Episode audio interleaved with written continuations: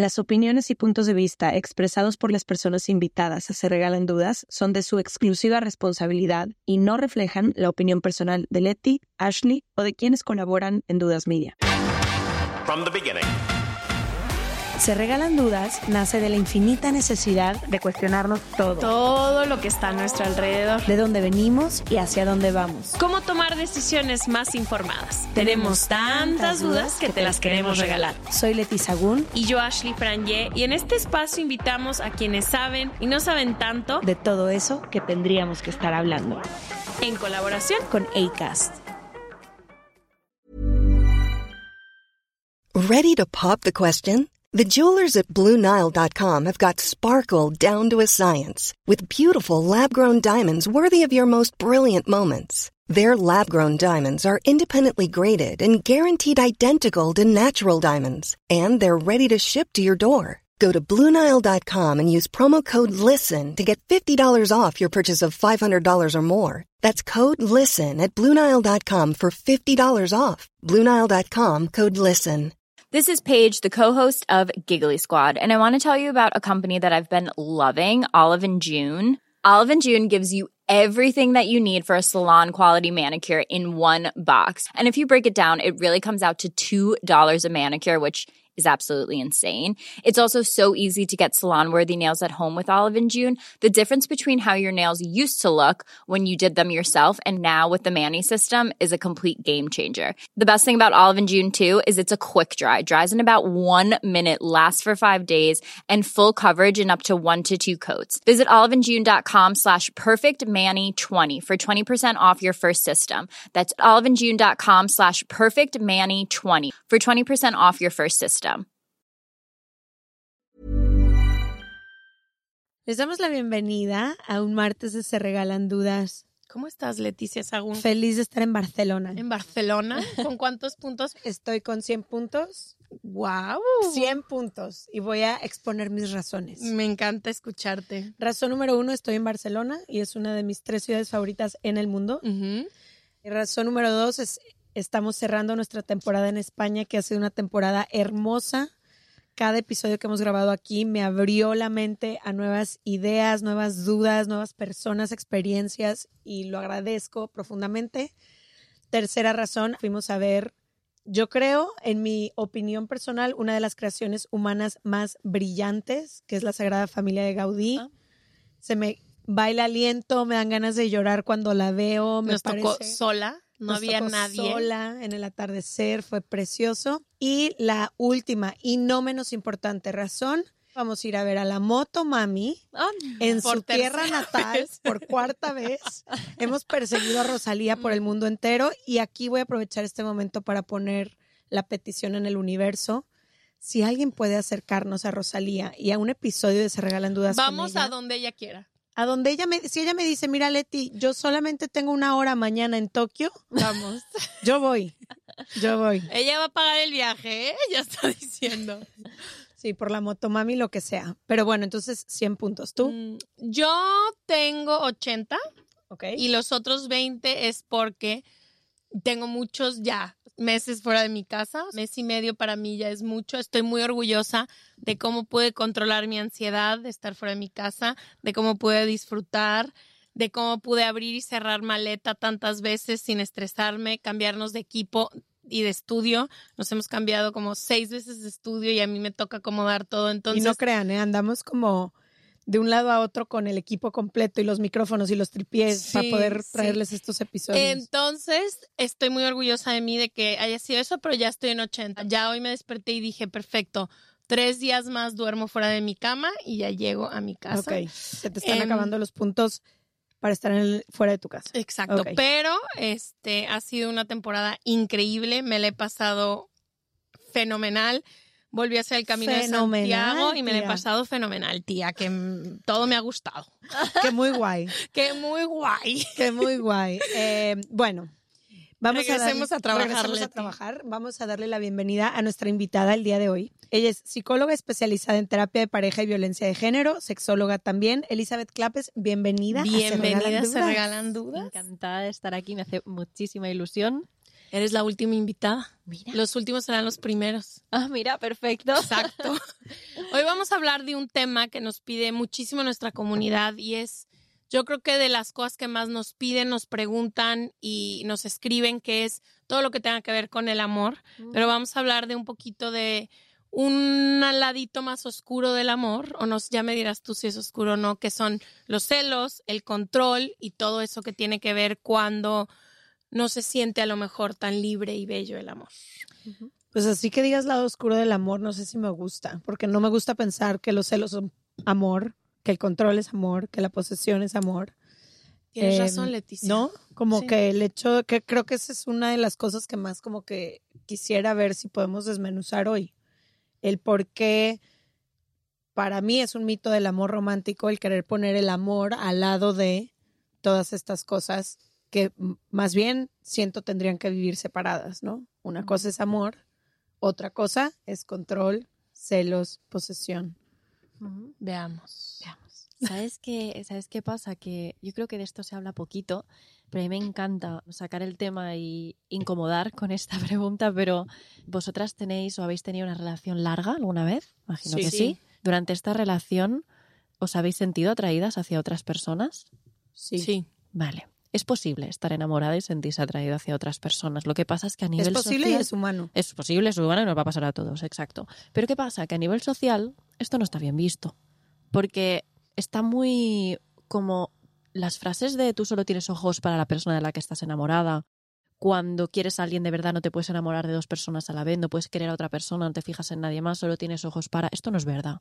Entonces, partiendo de todas esas premisas que nos han metido en vena desde que somos pequeñitos de si estás enamorado no tienes ojos para nadie más, pues evidentemente cuando nuestra pareja puede tener ojos para alguien más, nos despierta la inseguridad descomunal de decir, entonces no me quiere, porque si me quisiera, esto no pasaría. De ahí muchas veces los celos que se llevan a extremo, ¿no? El decir, yo he visto pacientes y amigas que me, que me decían que les incomodaba incluso que su pareja mirase por la calle a otras mujeres, a otras mujeres bonitas. Y ah, recuerdo un chico que me decía, es que yo no puedo evitar cuando una chica guapa pasa por mi lado, yo la miro.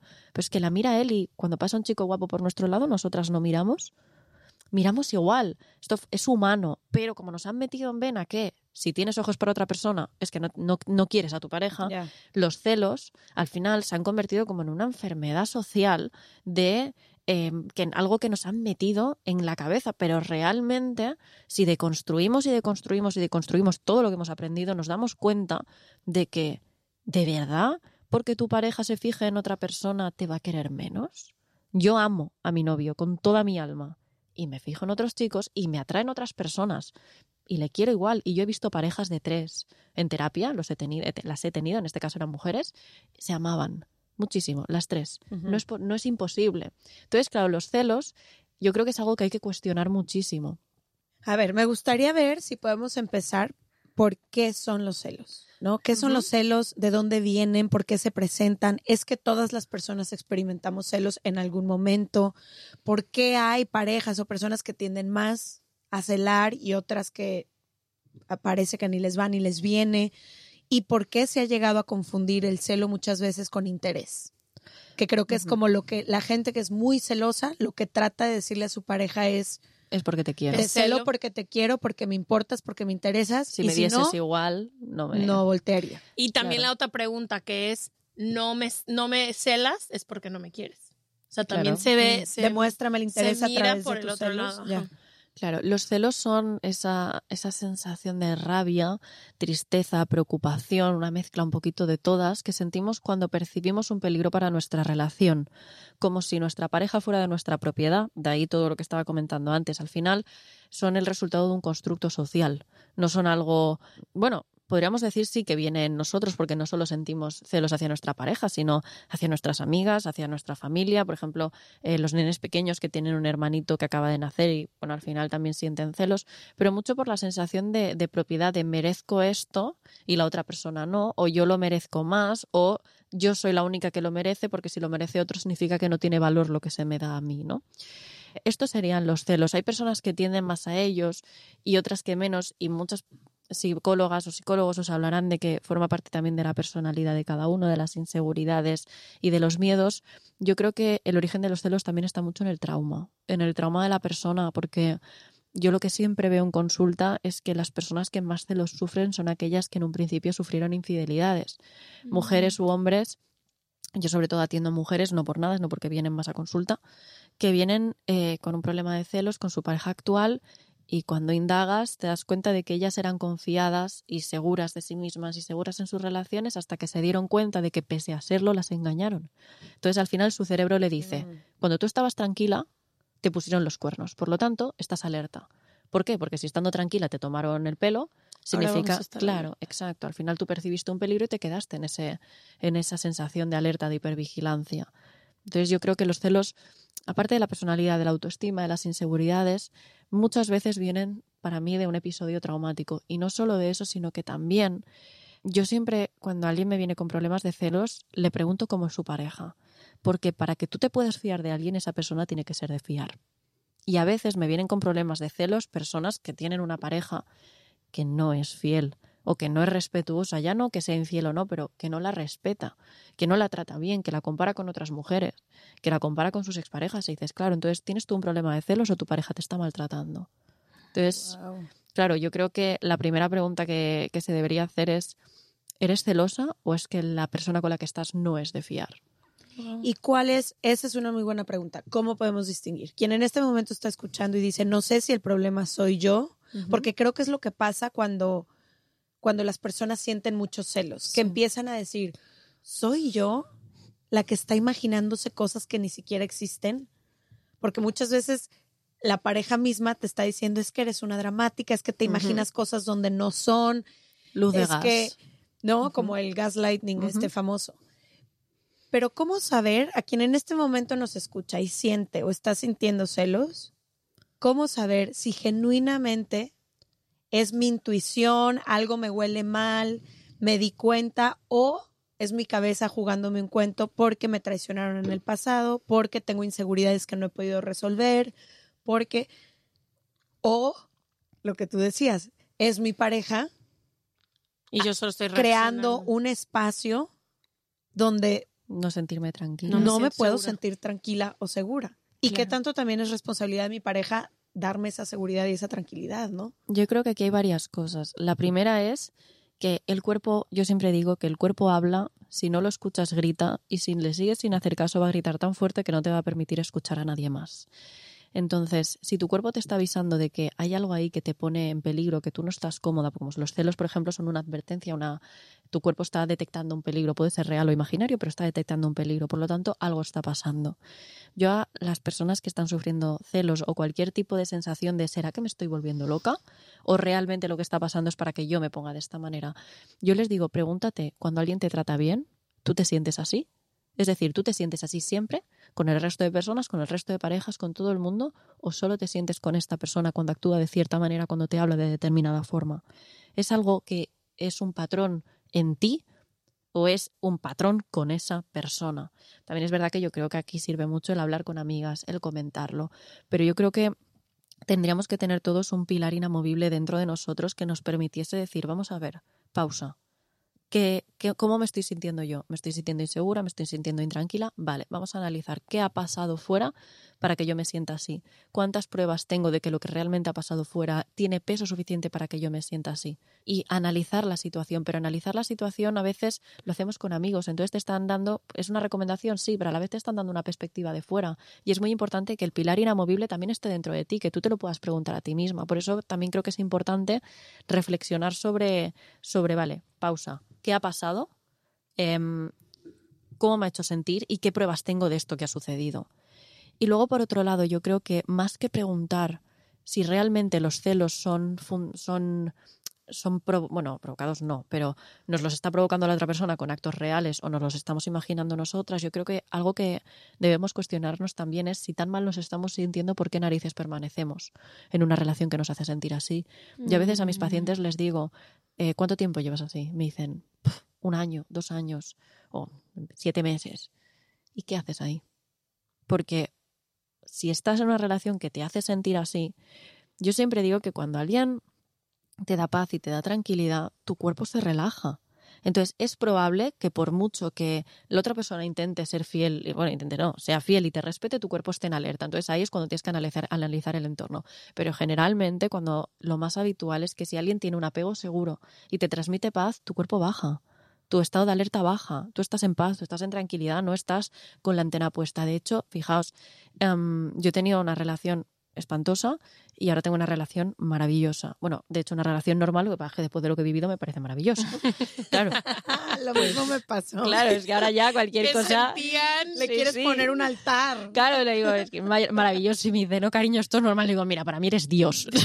Déjame verte así. Claro, déjame verte así porque es que... Y yo lo veo así y recibe mensajes de chicas, habla con mujeres, queda con compañeras de trabajo, eh, come... co- Me da igual. ¿Por qué? Porque conozco a mi pareja, sé qué principios tiene y también pienso, si me equivoco, me he equivocado, pero vivir con el malestar de pensar que constantemente me va a ser infiel me quita mucha más vida que que realmente me lo sea. Si me quiere ser infiel, lo va a ser, os lo aseguro. Una persona que os quiere poner los cuernos os, lo va a, os los va a poner, que os los ponga cuanto antes, que os, los quita- os lo quitáis de encima, porque al final no cumple con vuestra orientación relacional. Digamos, si quiero una relación abierta, que la tenga con alguien que, lo- que la respete. Yo no veo mal esto, lo que veo mal es traicionar, claro.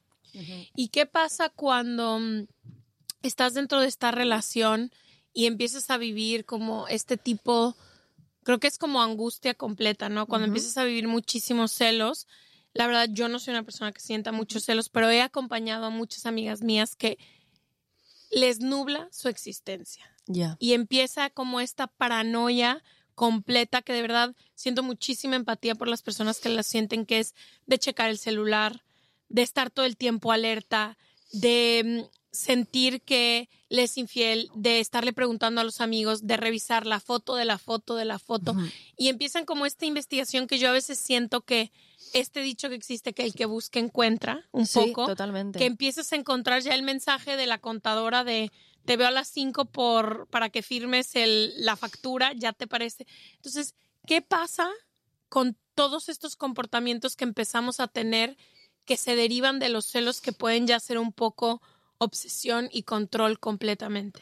Yo principalmente, eh, personas que estén sufriendo mucho, por supuesto les recomendaría ir a terapia, pero es una irresponsabilidad no decirlo, pero omitiendo la, la evidencia de pide ayuda profesional, yo creo que quien entra en la rueda de un día le miro el teléfono, otro día chequeo el email, el WhatsApp, el Instagram, ¿no? Como que al final entras en una rueda de, de acciones que... Como dices tú, quien busca, encuentra, vas a encontrar. Yo confío en mi pareja, no pongo la mano el fuego por nadie, pero eh, la acercaría mucho por él y no me quemaría, estoy segura. Pero yo le cojo el teléfono y también estoy segura de que va a haber cosas que me van a molestar, porque no siempre va a interactuar con los demás de manera que yo esté de acuerdo. Imposible. Porque habrá cosas, habrá conversaciones en las que les diga a sus amigos, tío, hoy mi novia está insoportable. Y tendrá razón, pero a mí me va a molestar. O a una mujer le va a hablar mucho más amable de lo que yo querría o de lo que yo me imaginaría como ideal. Pero ¿sabéis qué pasa? Que si yo cojo mi teléfono con los ojos de mi novio, también habrá cosas que le molesten, porque no siempre voy a interactu- interactuar acorde a sus preferencias. Entonces yo creo que en el momento en el que entramos en el rol de comprobar, comprobar, com- co- comprobar, hay que pedir ayuda, pero también hay que parar. Yo me tengo terminantemente prohibido, prohibido coger el móvil a mi pareja, pero prohibido a nivel que él a mí me di, yo tengo la contraseña, él tiene la mía, tenemos todo porque trabajamos juntos, entonces es lo que hay, pero yo claro que tengo la tentación cuando tengo cerca el móvil de decir, le miro WhatsApp, es una tentación, porque sí, sí, sí. lo es tienes ahí. Por menos celosa que seas, siempre No, no, existe está ahí esa la curiosidad. de qué habrá, qué habrá, Y, qué claro, habrá. ¿qué habrá? Además, como dices, es que parece que no hay nada, pero ¿y sí, sí? Yo me lo tengo terminantemente prohibido, porque a mi cabeza, a mí misma me digo, si lo haces, la has cagado, pero no por él, o sea, no por él, sino por ti, porque abres una puerta. Esto es como el que prueba, la, prueba una droga, que luego quiere probar otra y quiere probar otra, que pues lo mismo, ¿no? Es el, abres una ventana que ya solo da lugar a más y más. Y digo, es que no vale la pena esta curiosidad.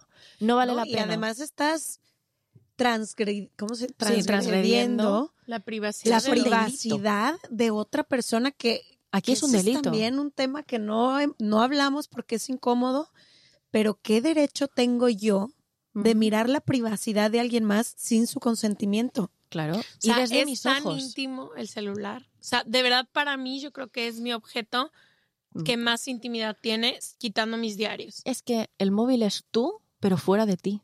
Porque es todo lo que tú hablas, todo lo que tú piensas, todos tus proyectos laborales. Si eres una persona que escribe, que imagino que escribís lo que pensáis o tenéis un podcast así que reflexivas, seréis seguro. todo lo que tú piensas, No, lo no que muero. sientes, lo que todo está ahí, es tú, pero fuera de ti.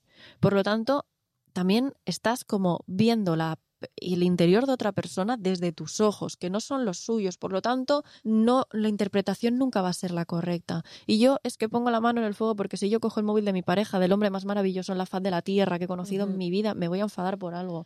Entonces, quiero arriesgar mi relación por algo que realmente no es insignificante. o sea, que, Ahorita que es estamos- insignificante, sí. perdona. Ahorita que estamos hablando de este tema, me gustaría que indaguemos en una de las partes más incómodas, pero que más nos mandan audios, porque todos los jueves tenemos un espacio en el que nos mandan audios y tiene que ver con este tema del celular, pero sobre todo de redes sociales.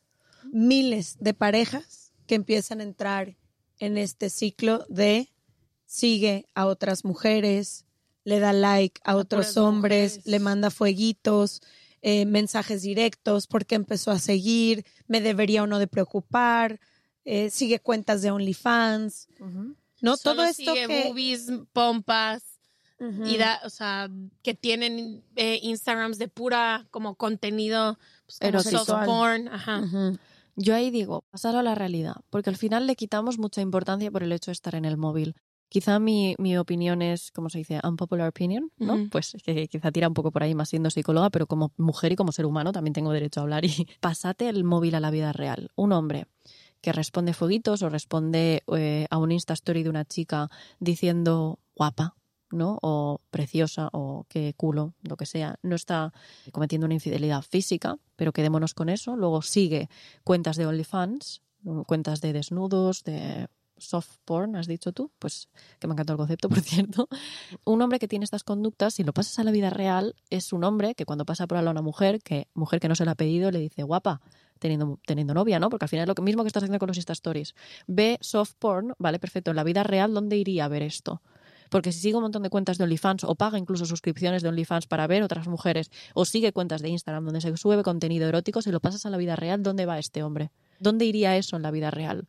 Pues esta persona iría pues, a un club de striptease, pues iría prostitu- prostitutas, no, porque quizá no lo, no lo consume a nivel físico, pero sí a nivel visual, por lo tanto podría ir a striptease, sería un hombre que piropea a otras mujeres, ¿no? O que incluso en conversaciones con otras mujeres las piropea. Pues si eso llevado a la vida real a ti te incomoda, en las redes sociales tienes derecho a que te incomode también. Pero ojo aquí, que te incomode no significa que debas increpar a tu pareja y decirle, deja de hacer esto. Si tu pareja es así y tiene esta manera de interactuar, puedes explicárselo y decirle, mira, esto me parece mal por este motivo, por este, por, por este motivo y por este motivo. Y mi opinión es esta. Si tú eh, lo entiendes y puedes adoptar este cambio, pero desde la comprensión, desde el decir, ostras, es verdad, es que vaya tontería he hecho, ¿no? Es, tienes razón, es que claro, si lo ves así, si él lo entiende, perfecto, pero si no lo entiende y lo está dejando de hacer por ti, estás restringiendo una parte de su ser con la que vas a convivir igualmente y que va a acabar saliendo por algún lado. Entonces yo digo mucho el llévalo a la realidad, porque que esté en redes sociales no significa que no exista. Que pensamos, no, pero es solo un follow, no, pero es solo fotos que tengo yo en mi Instagram, no, pero es que es solo un fueguito. Ya. ¿Y qué? ¿Qué le vamos a quitar importancia? Entonces todo lo que hagas a través del móvil, el sexting, no es infidelidad. Bueno, depende de los límites de la pareja. Entonces llévalo a la realidad y decide si eso te encaja con lo que tú quieres a tu lado. Claro. Y me gusta mucho eso que digas que revisas si es algo que te incomoda, porque, y esto es una opinión, como tú dices, muy personal, a mí no me incomoda. A mí que alguien, y mi pareja incluso, siga, mande fueguitos, comente, vea lo que quiera ver. Si es tu como si me ofendo que vea pornografía. Vale. No me importa en absoluto. Él en su tiempo libre y en sus cosas puede hacer, ver, interactuar. Es Vale. algo que genuinamente a mí Y un club de, de striptease, por ejemplo, demostraría. tampoco, ¿Ves? Porque cumple, cumple al final con. tampoco. ¿Ves? Pues cumple lo mismo. Yo, por ejemplo, a mí no me molesta que mi pareja se sienta atraído hacia otras mujeres. De hecho, lo considero súper sano y, de hecho, cuando hay una mujer guapa me, me lo dice y lo comentamos. Pero sí que me molestaría que fuera un club de striptease. ¿Por qué? Por cómo se trata la mujer ahí dentro. Mm. Entonces, yo no estoy de acuerdo con esos principios, pero tampoco lo estoy con los de OnlyFans. Por lo tanto, como que aplica la realidad al móvil, al final, ¿qué pasa? Que porque como está en el móvil no existe, no, sí Me existe. encanta esa congruencia porque para es- es- muchis- esa es, es la esa- palabra, ajá, ser congruente, claro. ser congruente en decir, si a ti te importa que tu pareja esté teniendo este, haciendo este tipo de actitudes en la vida real, Tiene se sentido. debería, porque el móvil también es una parte de la vida. Claro. Y, y- y la- el, el mundo digital también es una parte de la vida. Claro. Entonces, esa congruencia, y creo que también es súper importante que te lo cuestiones a ti, porque luego tu alrededor te dice cosas que es diferente. Pero aquí entramos también un poco al tema de qué es control y qué no es control. Porque yo le puedo comunicar a mi pareja, oye, a mí no me gusta o no me siento cómoda con estas cosas que tú haces. Pero a él sí le gustan y él sí se siente evidentemente cómodo haciendo esas cosas. Controles en el momento en el que el otro, en el momento en el que tú expresas tus límites, el otro no los entiende, los acepta para que tú no te enfades y tú además lo que haces es ejercer como, no voy a repetir la palabra control, pero observar muy de cerca si está cumpliendo unos límites que tú le estás imponiendo, pero que realmente sabes no encajan con su, con su esencia, con sus principios. A ver, dame ¿no? un ejemplo. Pues mira, si por ejemplo yo le digo a mi novio, no me siento cómoda si consumes eh, contenido de, de OnlyFans, ¿no? Y él me dice, ¿por qué? Le digo, pues no me gusta cómo se trata a la mujer en estas plataformas, sobre todo a la mujer, pero a mí el tema de ver el cuerpo como un objeto de consumo no me gusta. Lo rechazo muchísimo, igual que yo no querría estar con alguien que consume la prostitución o que la ha consumido en algún momento de su vida, a no ser que haya entendido que a día de hoy no lo haría, porque he entendido que, bueno, todo lo que es la prostitución, no voy a entrar en el tema, pero eso. Entonces, eh, yo tengo este principio, yo te lo explico, y si él me dice, no lo comparto, yo voy a tener que aceptar que él va a actuar conforme no lo comparte, porque si lo deja de hacer por mí, al final le estoy pidiendo que sea de una manera que no es y yo estoy fingiendo que me creo que no lo hace. Al final no compartimos principios. Imaginaos que yo le pido que, que no consuma OnlyFans, pero se lo estoy exigiendo sabiendo que va en contra de lo que él quiere. Si yo luego estoy encima controlándole el móvil a ver si se ha suscrito o no se ha suscrito a esta persona o a la otra, al final me estoy engañando yo. Me estoy engañando yo porque le estoy diciendo a mi novio, em, quiero que te guste esto y quiero que no te guste esto y voy a controlar que cumples con lo que yo te he dicho para asegurarme de que cumples mis, mis expectativas. Pero en verdad te estás enamorando de alguien que tú estás obligando a ser así, pero no de alguien que lo sea. Y para mí es súper importante admirar a la persona con la que estás y tú a esta persona, si la estás obligando a ser como a ti te gusta, no la puedes admirar. Porque no estás admirando la realidad, estás admirando lo que tú te estás inventando de él y lo que le estás exigiendo cumplir. Sí, estás admirando tu creación. Claro. ¿Y qué le pasa a esa creación 10 años después? Porque sale, aflora lo de dentro. que le por has supuesto. coartado todo su Claro. ser. ¿no? Sí, y que no, y que por algún lado sale siempre. Porque tú no le puedes pedir a alguien que se meta en una cajita chiquitita, una cajita que no es de su talla, sea del Claro. tamaño que sea, que no es de su talla, le puedes pedir que se quede ahí un rato, pero tú no le puedes pedir, que se quede ahí toda la vida. No puedes esperar que se quede ahí toda la vida. Lo que va a hacer es que cuando tú estés delante se va a meter en esa cajita, va a hacer que esté de su talla. Y cuando tú te des la vuelta va a salir y va a estirar los brazos. Eso es lo que va a pasar. Entonces, si tú te quieres engañar con que le va bien la cajita, perfecto, pero es que cuando te des la vuelta sale de la cajita, claro. Small details are big surfaces. Tight corners are odd shapes. Flat, rounded, textured, or tall. Whatever your next project, there's a spray paint pattern that's just right. Because Rust new Custom Spray 5 in 1 gives you control with five different spray patterns. So you can tackle nooks, crannies, edges, and curves without worrying about drips, runs, uneven coverage, or anything else. Custom Spray 5 in 1. Only from Rust Mom deserves the best, and there's no better place to shop for Mother's Day than Whole Foods Market. They're your destination for unbeatable savings, from premium gifts to show-stopping flowers and irresistible desserts. Start by saving 33% with Prime on all body care and candles. Then get a 15-stem bunch of tulips for just $9.99 each with Prime. Round out Mom's menu with festive rosé, irresistible berry chantilly cake, and more special treats. Come celebrate Mother's Day at Whole Foods Market. La primavera está aquí, así que es el mejor momento para sacar lo viejo de la rutina y vivir nuevas experiencias, entre ellas nuestros estrenos de terror y hasta una nueva manera de obtener dinero con tus compras gracias a iBota. iBota es una app que puedes descargar totalmente gratis y que te da la mayor cantidad de dinero en efectivo en cientos de artículos y marcas, no solo en las botanas que disfrutas mientras nos escuchas.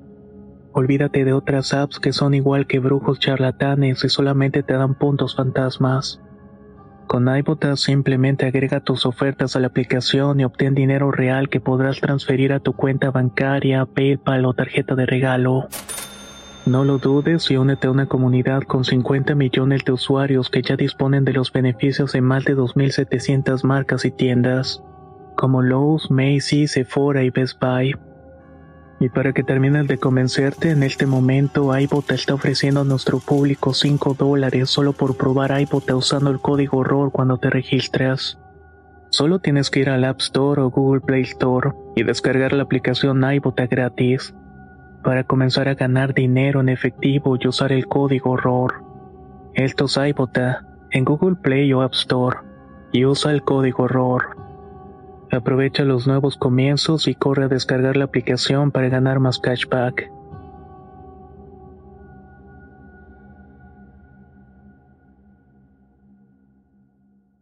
¿Y qué pasa cuando estás del otro lado, no? Cuando tú eres la persona a la que te están celando todo el tiempo, ¿no? Me gustaría como, sé que hay muchísimas personas que les pasa, ¿no? Que mi novia, no importa lo que haga, siempre está celosa. Siempre hay un pedo. Siempre hay un pedo. Si vamos y le sirvo el drink a la amiga, o sea, todo. ¿Qué pasa cuando tú eres a la persona que te están celando? Como que me gustaría dar algunas herramientas para que las personas que se encuentren en ese momento pudieran reflexionar si pueden siquiera vivir en una relación. O sea, yo personalmente, con la vida que tenemos, con toda la gente que conocemos, a todos los lugares a los que vamos, interactuamos con hombres, mujeres, todo el día, yo no sé si podría estar con alguien celoso porque limitaría Sí. y te voy a decir algo, nunca en mi vida le he sido infiel a nadie de mis parejas, pero me imposibilitaría a poderme mover libremente dentro del mundo en el que existo. Entonces, ¿qué preguntas puedes hacer para reflexionar si te quedas ahí, no te quedas? Si también creo que si yo sintiera que una pareja mía se siente muy celosa, haría ciertas cosas para reforzarle que no. Ejemplo, para ti es muy importante que te avise dónde estoy, o sea, hasta un momento determinado podría esforzarme en eso. Normalmente dejo el celular, pero podría decir, ¿qué onda? Ya llegué. Entonces, habría ciertas actitudes que yo pudiera a lo mejor para reforzar su seguridad, pero otras no. Entonces, ¿qué pasa con la persona que está en estos lugares y qué herramientas les podemos dar para reflexionar? Y hasta dónde sí debes de permitirlo y hasta Ujú. dónde no, ¿no? Porque eh, eh, siento, yo me he encontrado en ese lugar donde soy la persona que celan y me empiezo a encontrar diciendo mentiras piadosas. Ya. No porque esté haciendo algo malo, pero porque no quiero un problema y sé que a las sí. 4 de la tarde sé que antes sí, de entrar a exacto. una conferencia. O te empiezas a encontrar como cuidando extra lo que estás haciendo, lo que estás diciendo, con quién estás, con qué. Siento que debe de haber un límite entre. Sí, qué, ta- qué tanto se debe de permitir, también que te celen o. Es que, ¿sabes qué pasa? Que has dicho, bueno, si él o ella necesita que yo le diga dónde estoy durante un tiempo, lo puedo hacer. Pero es que si tú le das esa información, lo que estás haciendo es alimentar Que su cerebro, es decir, el cerebro al final está en, un, estado de alerta porque no sabe dónde se encuentra. O sea, es decir, imagínate yo soy tu novia y yo no sé dónde estás. Mi cerebro está en un estado de aler- de alerta y necesita saberlo, lo necesita, necesita esa dosis de información. Si tú me la das, a mí se me calma el mono. Pero significa que la próxima vez lo voy a necesitar igual o más. ¿Vale? Es decir, voy a seguir necesitándolo. Al final lo que estás haciendo es re- em, em, re- retroalimentar, reafirmar. re- bueno, estás alimentando mi necesidad de saber. Lo que estás haciendo es que ah, mi cerebro entienda que con eso que tú me has dicho se calma. Por lo tanto, cuando vuelva a estar nervioso, necesitará otra vez esa información y quizá me hace la pregunta de ¿y si es mentira? ¿Y si lo que te está diciendo del lugar en el que está no es verdad? Envíame una foto.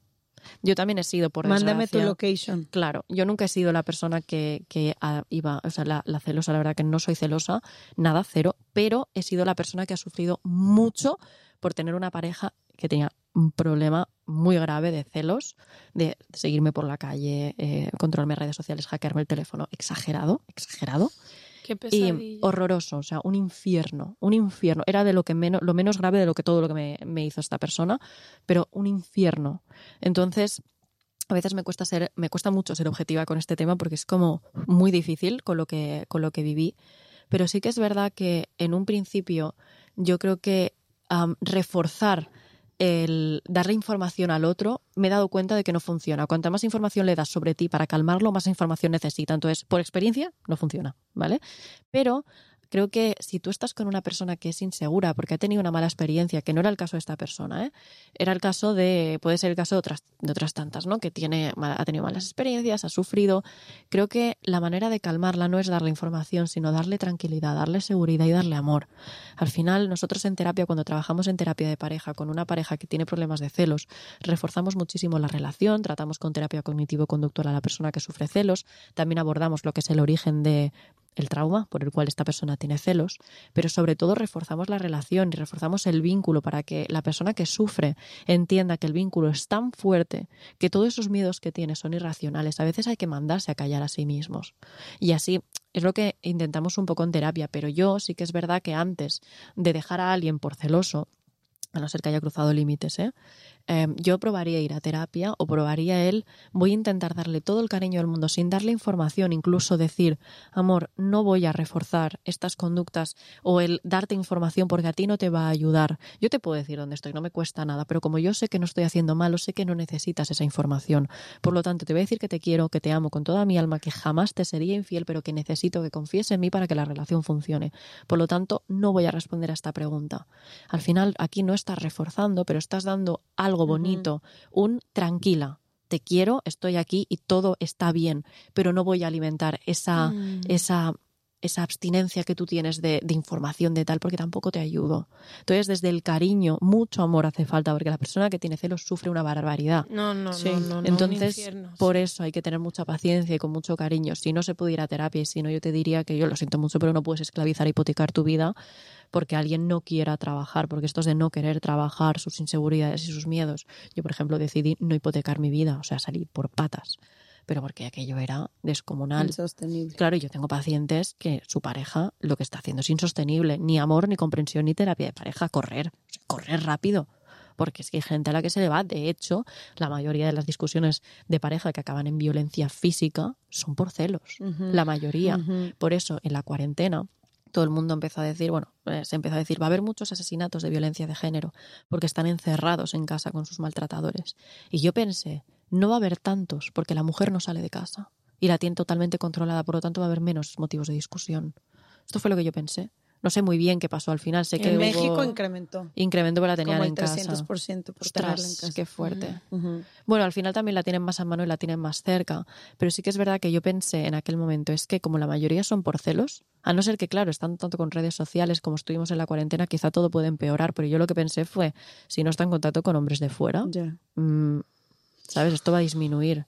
Pues Oye, claro, Elizabeth, ahorita que estamos hablando de esto, em, creo que el tema de los celos, sobre todo en la psicología moderna y en estos podcasts y libros y demás, es como señalizar mucho, es como señalar mucho a la persona que está sintiendo celos y un poco culparla por sentir celos, ¿no? Por eres la persona insegura, es tu culpa, tú resuélvelo. Entonces siento que la persona que siente celos se avergüenza como cada vez más Claro. Y la isla, ¿no? y se aísla cada vez más.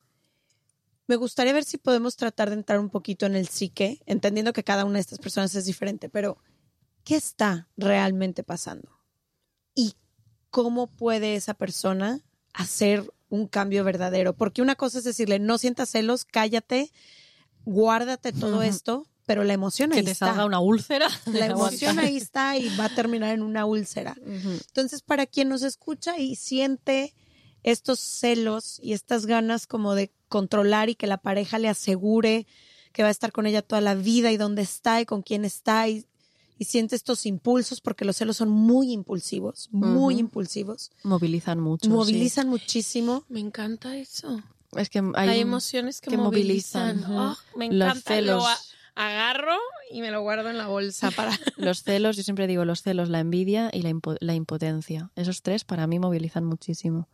Llegan a las La personas. envidia a- no tanto, ¿sientes? Sí, que no tanto abre las redes sociales de las Instagramers, mira sus fotos y mira los comentarios. Sí, Eso es envidia. razón. Sacan lo peor de cada uno. Son emociones que llevan a la gente a actuar de maneras terribles y la impotencia es muy fea también. Es que yo tengo un soft spot por la envidia, porque a mí me encantan las emociones, toda la vida las, ha- las he, desde que empezó el podcast he estudiado muchísimo de ellas y me parece tan tiene tantos mensajes la envidia que la envidia solo viene a mostrarte algo que tú quisieras tener. Y obviamente, claro, ahora que veo, claro, es súper activa, pone la gente, estás horrible, estás fea, no sé qué. bla, Has bla, bla". engordado. Sí, y esa cara que... Seguro que te deja, que te ponen los Sí, cuernos. esa- sí, sí, es que Perdón, moviliza interrumpí, mucho. continúa. No, no, no. Nada más me gustaría ver si podemos hablar de eso. ¿Qué es? ¿Es inseguridad? ¿Es desconfianza? ¿Es baja autoestima? ¿Por dónde? ¿Es tratable? ¿No es tratable? ¿Puedo dejar de sentir estos celos en algún momento? Yo creo que lo primero, si es tratable, puede ser inseguridades, baja autoestima y demás, también puede ser fruto de trauma, también puede ser culpa de que estés con alguien que no te dé ninguna seguridad dentro de que no cumpla con tu orientación relacional, es decir, con tu, con tu idea de relación cerrada y monógama, ¿vale? Am, porque eso también pasa, es decir, mi pareja querría una. Esto, acepto los límites de mi pareja porque quiero estar con él, pero él querría eh, tener una relación abierta o al revés, ¿no? Entonces ahí es normal que aparezcan celos. Entonces, creo que lo primero es asegurarnos de que estás con una persona de fiar. Primero, o sea, por encima de todo, para poder trabajar los celos tienes que estar con alguien que sea de fiar. Si no, todas esas dudas y todos esos miedos que tú tienes se van a confirmar y van a aumentar porque tu cabeza te va a decir, seguro que te está mintiendo. Y lo jodido es que va a ser verdad. Entonces tu cabeza va a aprender a desconfiar.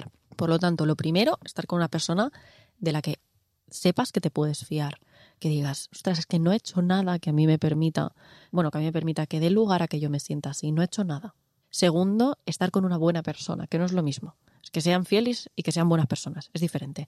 Que sea bueno de verdad, que sepas que es benevolente, que actúa con buena fe, que no va a hacer cosas para hacerte daño, que no te quiere manipular, que no te quiere engañar, que no te va a hacer gaslighting, que no te va a hacer sentir que estás loca, que cuando discutís habla contigo, da la cara, que te hace sentir segura porque dices, mira, yo pongo mucho ejemplo a mi novio porque de verdad que lo tengo en un pedestal y ahí lo quiero dejar toda la vida, si es posible, pero yo cuando discuto con él pienso, mira, por fea que se ponga la discusión, que tampoco es que se vaya de madre, pero por fea que se ponga, sé que estoy con una buena persona, que si me está diciendo esto es porque él lo siente así, no porque me quiere hacer daño, no porque me quiere engañar, no porque me quiere manipular, es que él se siente así, de verdad. Entonces, cuando mi pareja, yo lo veo súper enfadado o lo veo que me habla, me dice alguna cosa fea, entre comillas, sin faltas de respeto, pero algo que a mí me hace daño, digo, en lugar de pensar, "Jo, lo que me ha dicho, pues voy a contestar peor.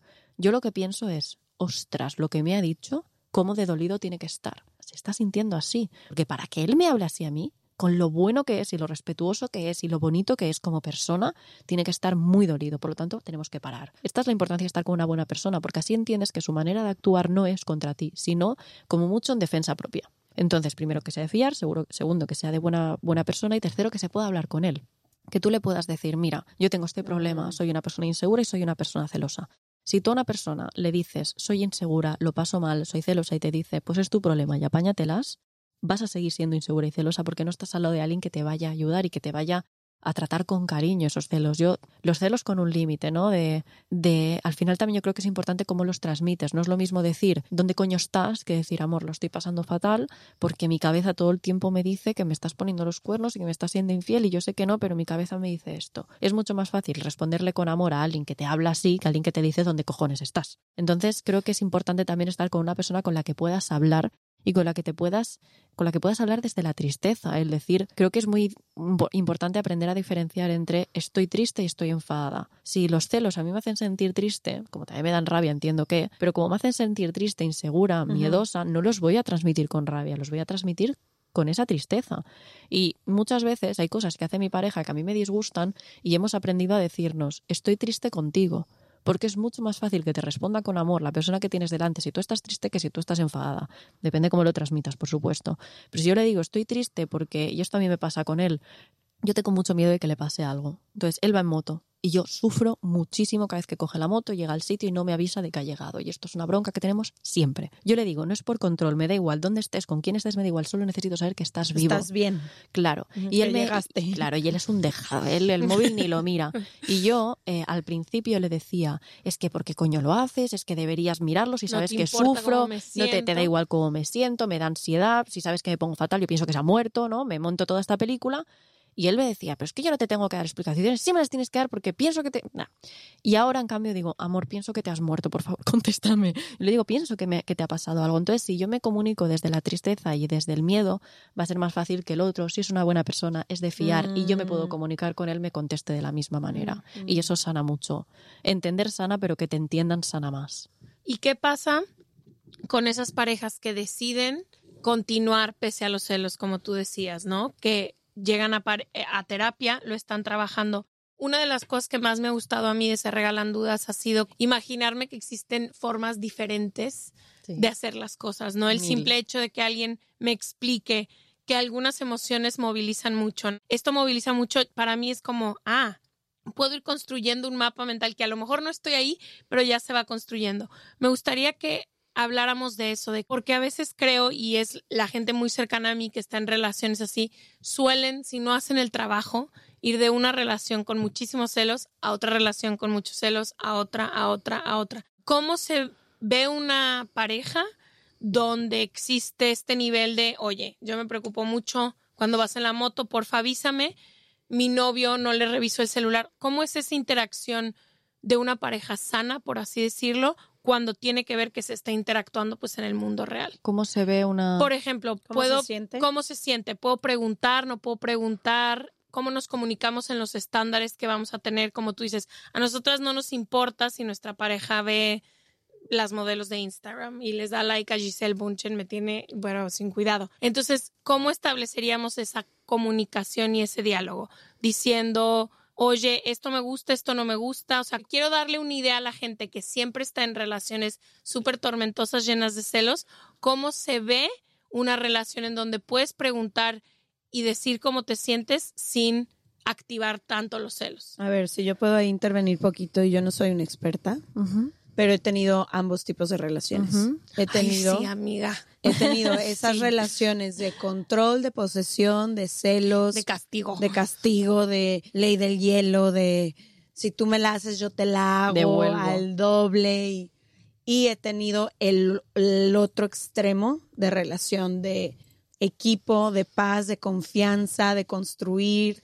Es el infierno y el paraíso. Así de distinto se siente. Y lo que yo podría decir es que lo que más, lo más diferente es esta sensación que tú decías al principio del episodio de paz, de que tu cuerpo está tranquilo.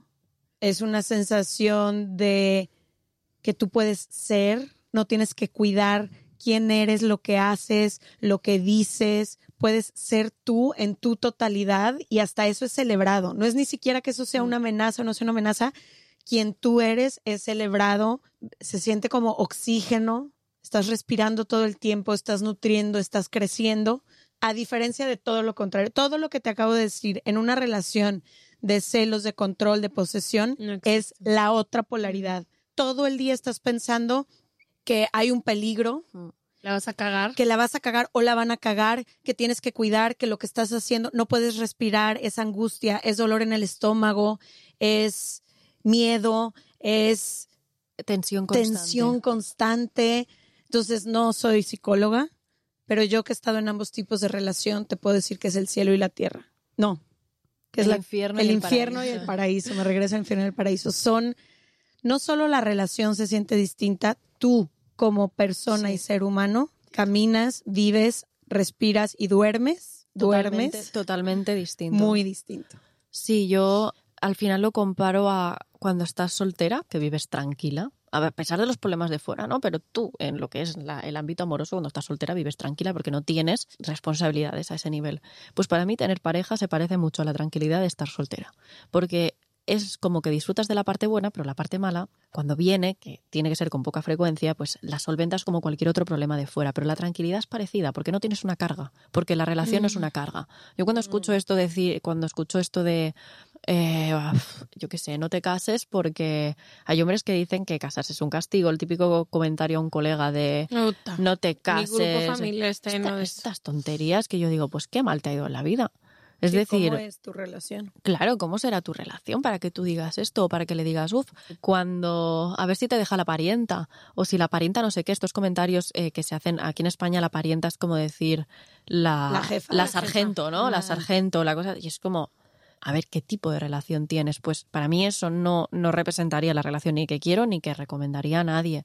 Es una sensación de, yo tengo mi vida, o sea, es mi vida, vivo tranquila, y la, a veces, a veces, no siempre, pero una parte de mí la comparto con alguien que también vive tranquilo, vive a su puñetero rollo, y nos juntamos y nos damos bien. Es decir, es como no es estar arriba, es que es importante diferenciarlo. La parte más bonita de una relación no es el subidón, es la estabilidad. Entonces, no es la sensación de estoy enamoradísima, tengo un montón de mariposas en el estómago, tengo hasta diarrea de los nervios. No, eso no es, eso es el principio, es una sensación de estabilidad, de todo me va, en plan, tengo problemas fuera, pero mi pareja no forma parte de ello. Yo siempre digo una cosa que me, me encanta, que es que si vas al psicólogo, es importante que tu pareja no sea el motivo de consulta. Es decir, cuando tu pareja siempre sí- es el motivo por el cual tienes que ir al psicólogo, porque te genera malestar, porque te genera ansiedad, porque te tiene preocupada, ahí hay un problema. Yo voy a mi psicóloga, yo a mi psicóloga le habré mencionado a mi novio tres veces. No, no sabe quién es. Sabe que tengo novio, pero no tiene ni puñetera idea de nuestra relación, porque va tan bien que no tengo que llevar la consulta. Entonces yo creo que es importante eso, ¿no? El decir, eh, mi pareja no es el centro de mi vida, porque no me tiene constantemente arriba y tampoco abajo porque no es inestable, es estable. ¿Acaso, no sé, tu mascota es el centro de tu vida? No, tu madre es el centro de tu vida. No, son partes de tu vida. Pues tu pareja tiene que ser una parte más de tu vida y no el centro, como que no todo tu mundo gira en torno a él. Qué importante eso que dices y qué distinto a los mitos del amor romántico. El, lo bonito del amor no es el subidón, porque es solo una fase al principio, es solo el enamoramiento. No, ¿Y quién sostiene el ¿Y subidón quién por sostiene siempre? el subidón y cuánto costaría sostenerlo? Mm. No, en realidad es la estabilidad, que es lo que sí se sostiene con el paso del tiempo. Antes de terminar, nos hemos enfocado muchísimo en el tema de los celos, pero otra de las cosas que íbamos a hablar en este episodio y que me gustaría preguntarte es el tema del control.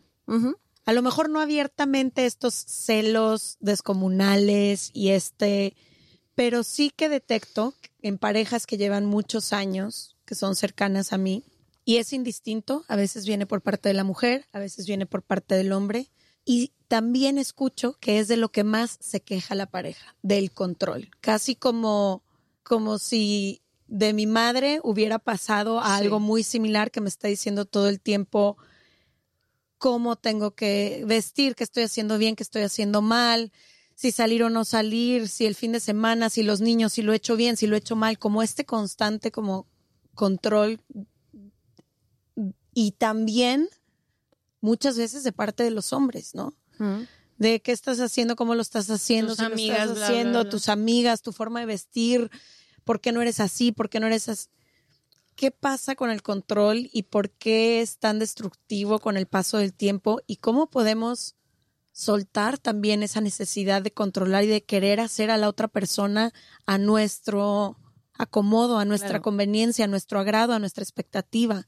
Claro, es que más que control es querer tener un novio de plastelina, de ¿sabes lo que es plastelina? De esto que es modificable, y hacerlo a tu medida. Yo creo que para esto también hace falta ser realista.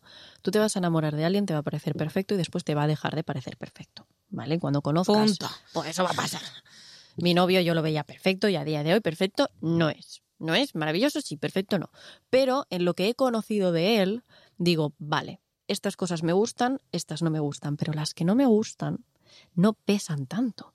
Pero si pesan tanto, tengo que cambiar de relación. Al final hay veces que cuando tú conoces de verdad a alguien no te gusta. Yo, ostras, mm, familiares míos, yo los veo y digo, pero si te cae fatal tu pareja. Te cae, te cae fatal, no te gusta, estás todo el rato, no comas así, no hagas esto, no hagas lo otro, es que ¿por qué hablas así? Esto, estás corrigiéndole todo. Te cae final, mal tu novio. te cae mal, final. no te gusta, lo que pasa es que te has enterado tarde y como llevas un montón de tiempo con él ya no quieres romper. Pues que al final lo que estás haciendo es machacar a una persona psicológicamente porque no le estás permitiendo ser como él es. Entonces yo hay cosas de mi pareja que no me gustan, maneras de comportarse que yo no comparto. Él es muy autoritario, por ejemplo, y hay personas que- con las que le veo hablar y digo, ostras, eh, no le hables así, sé más dulce, sé más que, le estoy exigiendo que sea como yo. No, yo sé que él es así y lo respeto, pero lo respeto en su totalidad, no solo respeto la parte de él que me gusta. Wow. Claro. ¿Puedes repetir eso? Sí. que no solo voy a respetar la parte de ti que me gusta, también voy a respetar la que no me gusta, porque que no me guste no significa que esté mal. Significa que no es exactamente como yo, pero es que seguramente que no sea como yo, simplemente como has dicho tú antes, es diferente. Pero diferente no es bien ni es mal, significa que hay muchas maneras de ser. Y mi pareja es súper diferente a mí, súper, no nos parecemos en nada. Su forma de ser va bien para unas cosas y la mía va genial para otras. Por lo tanto, ¿a mí me gusta tu totalidad? Sí. ¿Hay cosas de ti que no me gustan? 100. Pero no son tantas como para que yo no te admire, como para que yo no te quiera modificar. Yo te puedo pedir cariño, esto lo podemos hacer tal, pequeños cambios, ¿no? Al final pequeñas modificaciones, porque todos somos mejores cuando nos juntamos con otros.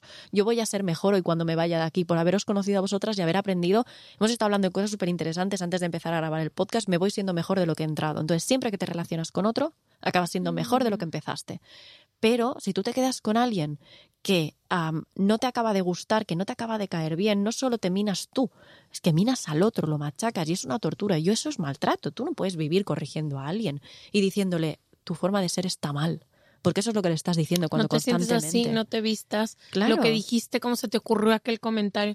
Yo de repente veo a parejas que volteo y digo, güey, déjalo. Está con su profesor o con su profesora. Con su No, madre. Con su madre o con su Sí, padre. y encima le cae mal. No, y además. Claro, es que Y no, y luego lo hacen tan público que es incómodo, para porque todo están tan mundo. acostumbrados que no lo ven ni raro. Lo hablan delante de otros. A mí esto me ha pasado de estar tan acostumbrada a que miembros de mi familia se hablen mal que yo ya ni notarlo y cuando yo traigo a alguien de fuera que me diga, hostia, cómo se hablan, ¿eh? Y yo así, no, como los veo siempre. Pues triste. Sí. Yo quiero una relación en la que mis hijos, cuando crezcan, digan, quiero algo como lo que tienen mis papás. No que digan, quiero algo que no sea así. Que al principio, jope, lo que más escuchamos es, vosotros queréis algo como lo que tienen vuestros padres. La mayoría de gente te contesta que no, porque son personas culturalmente, más antiguamente, que estaban acostumbradas a aguantarse pese a todo. No hay que aguantar pese a todo. Si te cae mal, te cae mal.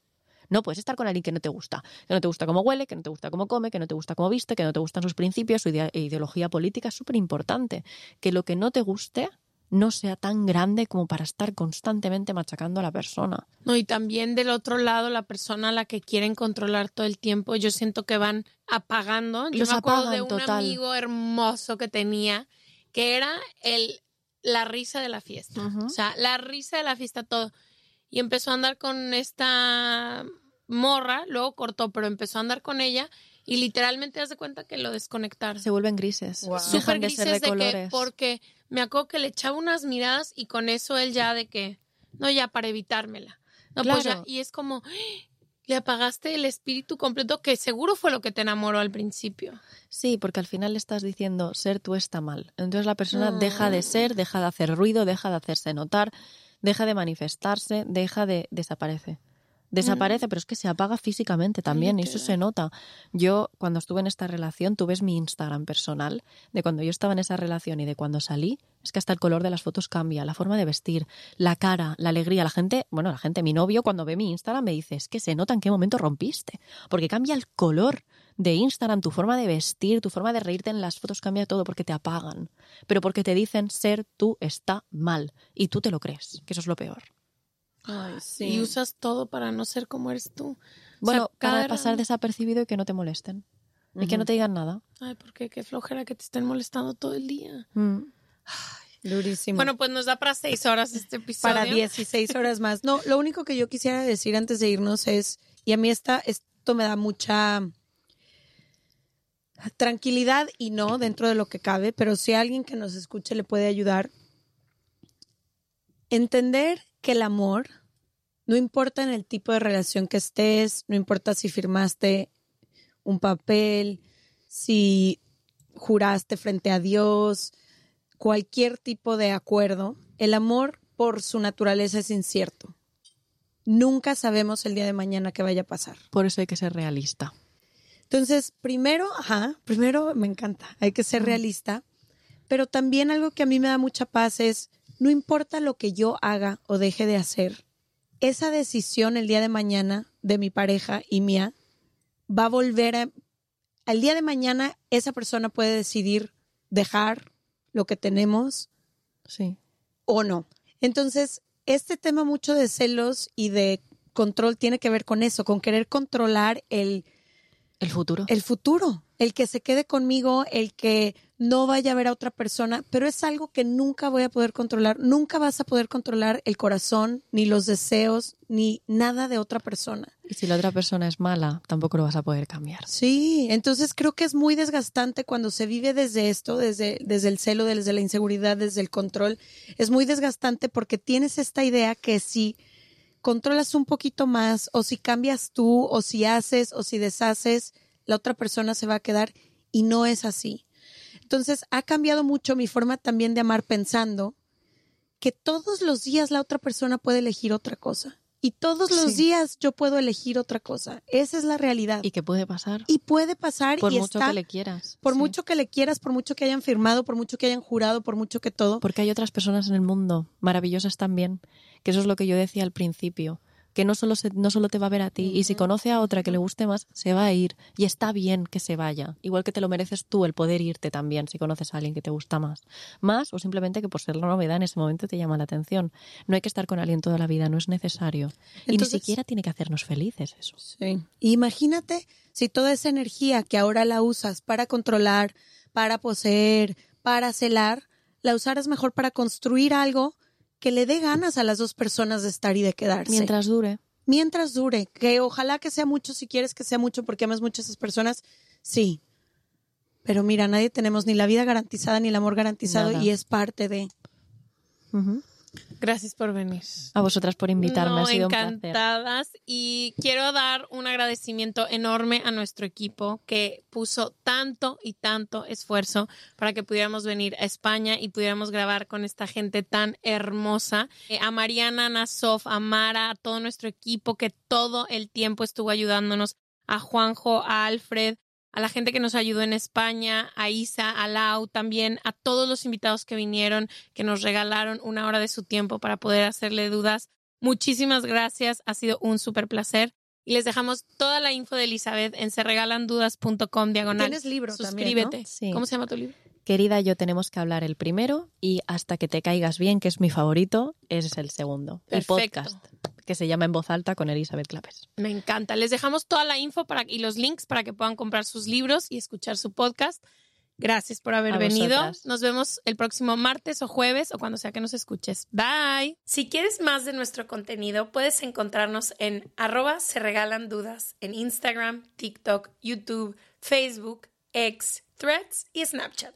Suscríbete a nuestro newsletter gratuito en serregalandudas.com diagonal suscríbete para encontrar todo lo que pensamos y no compartimos en ningún otro lado. Tenemos contenido sobre nuestras invitadas e invitados, beneficios y anuncios exclusivos para nuestra comunidad. Join Corner Corner where the big boys play. A lot can happen in the next three years. Like a chatbot may be your new best friend.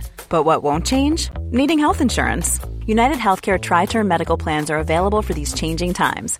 Underwritten by Golden Rule Insurance Company, they offer budget friendly, flexible coverage for people who are in between jobs or missed open enrollment. The plans last nearly three years in some states, with access to a nationwide network of doctors and hospitals. So for whatever tomorrow brings, United Healthcare Tri Term Medical Plans may be for you. Learn more at uh1.com. Planning for your next trip? Elevate your travel style with Quince. Quince has all the jet setting essentials you'll want for your next getaway, like European linen, premium luggage options, buttery soft Italian leather bags, and so much more. And is all priced at 50 to 80% less than similar brands. Plus, Quince only works with factories that use safe and ethical manufacturing practices. Pack your bags with high-quality essentials you'll be wearing for vacations to come with Quince. Go to quince.com slash pack for free shipping and 365-day returns.